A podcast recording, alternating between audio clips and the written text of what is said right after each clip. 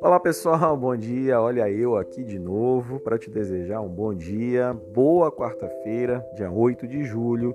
Que Deus te abençoe nessa manhã. Queria trazer essa reflexão, todo dia uma reflexão.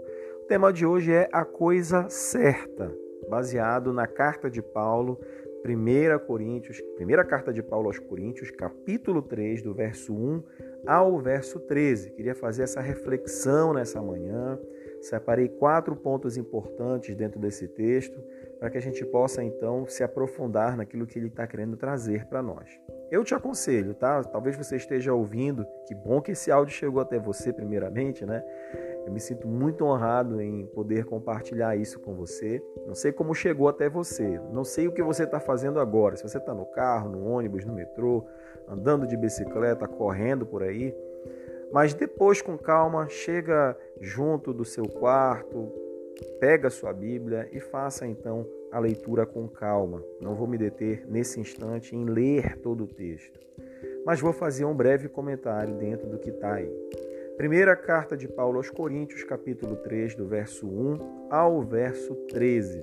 Primeiro lugar que Paulo envia essa carta porque a igreja em Corinto ela apresentou um grande problema. Era uma igreja subdividida, era uma igreja extremamente partidária.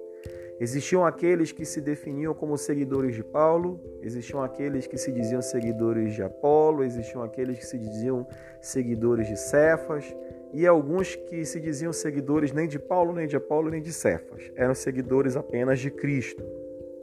Paulo então envia essa carta para trazer alguns esclarecimentos, instruções para a igreja e, obviamente, tudo isso serve para mim, para você, para todos nós nessa manhã. Em primeiro lugar, o que que Paulo ele fala? Ele nivela cada um desses ícones, né, dessa, desses, desses líderes que são seguidos pela igreja como meros cooperadores da obra de Deus. Então ele diz assim: Olha, eu plantei, Apolo regou, mas nem o que planta, nem o que rega são alguma coisa, porque é Deus que nos traz o crescimento. Então Paulo ele define né, aquilo que eles são e ele transfere toda a glória para Deus. Isso aqui é muito importante, foi muito importante Paulo ter colocado essa observação porque é justamente aquilo que nós somos. Nós precisamos ter plena convicção, plena clareza da nossa posição, da nosso, nosso nível de importância na obra de Deus. Nós somos cooperadores, nós somos construtores nessa obra. E nós plantamos, nós regamos, mas toda a glória deve ser dada a Deus, que é Ele que traz o crescimento. Portanto, nem o que planta e nem o que rega são alguma coisa. Quem é, é Deus. Devemos transferir toda a glória para Deus. Sem Ele, nada podemos fazer. Então Paulo ele foi muito feliz em definir isso. Somos cooperadores, somos construtores, nós não somos os donos da obra. O dono da obra é Deus. O segundo ponto importante que Paulo ele traz dentro desse texto. Ele diz assim: que existe um fundamento e esse fundamento é Cristo.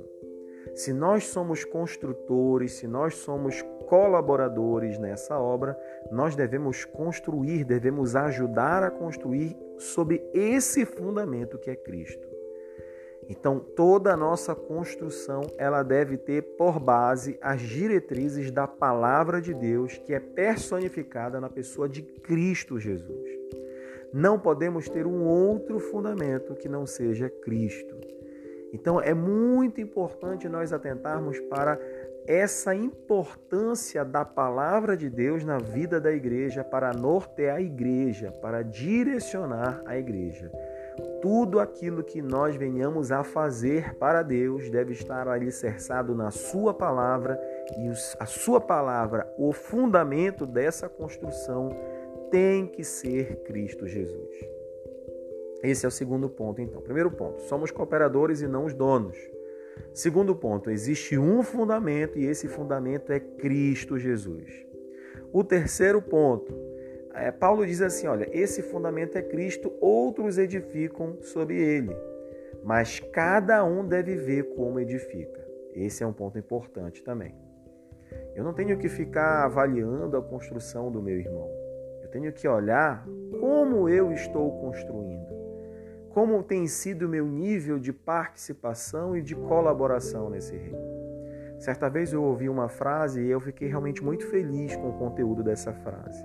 E dizia assim que toda crítica direcionada à igreja, ela é um tiro no pé da própria igreja. Eu não estou querendo dizer que a igreja ela está imune a qualquer tipo de crítica, mas nós devemos perceber que tipo de benefício essa crítica ela traz. Então, no momento em que eu falo de alguém, eu posso estar falando a respeito de mim mesmo. Por quê? Porque no momento em que eu falo da obra que alguém, da construção que alguém está fazendo, eu deixo de olhar para aquilo que eu estou fazendo, aquilo que eu estou construindo. Então, Paulo ele define muito bem isso. Outros edificam sobre ele, mas cada um deve ver como edifica. E essa pergunta ela tem que caber para todos nós. Como você tem edificado na obra de Deus? Terceiro, ou melhor, o quarto ponto, ele diz assim: que Deus ele provará a nossa construção. Isso aqui é fundamental. Não é uma questão de salvação, mas é uma questão de galardão. Então, ele diz assim que alguns constroem com palha, com feno, outros constroem com pedras preciosas, com ouro. O que é mais fácil construir? Com que tipo de material? Então, existem aqueles materiais que são mais fáceis de serem adquiridos e são mais fáceis também de serem manipulados. Existem aqueles outros que são mais difíceis de serem encontrados, mais difíceis de serem preparados, mas eles são mais duráveis. Então, a palavra de Deus está dizendo assim que vai chegar um tempo em que essa obra ela será aprovada. E dependendo da forma como nós temos construído, ela pode permanecer ou não.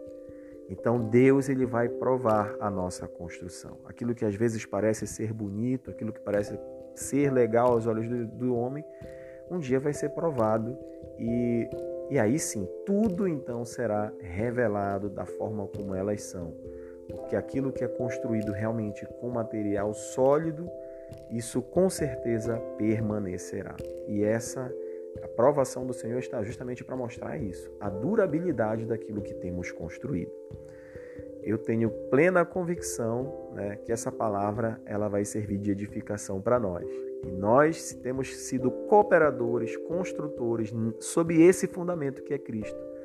Vamos a partir de hoje reavaliar tudo aquilo que temos feito, como temos feito e que com motivação temos feito para Deus. Que você tenha um abençoado dia, que a sua vida hoje ela seja transbordante da glória de Deus. Um grande abraço para você.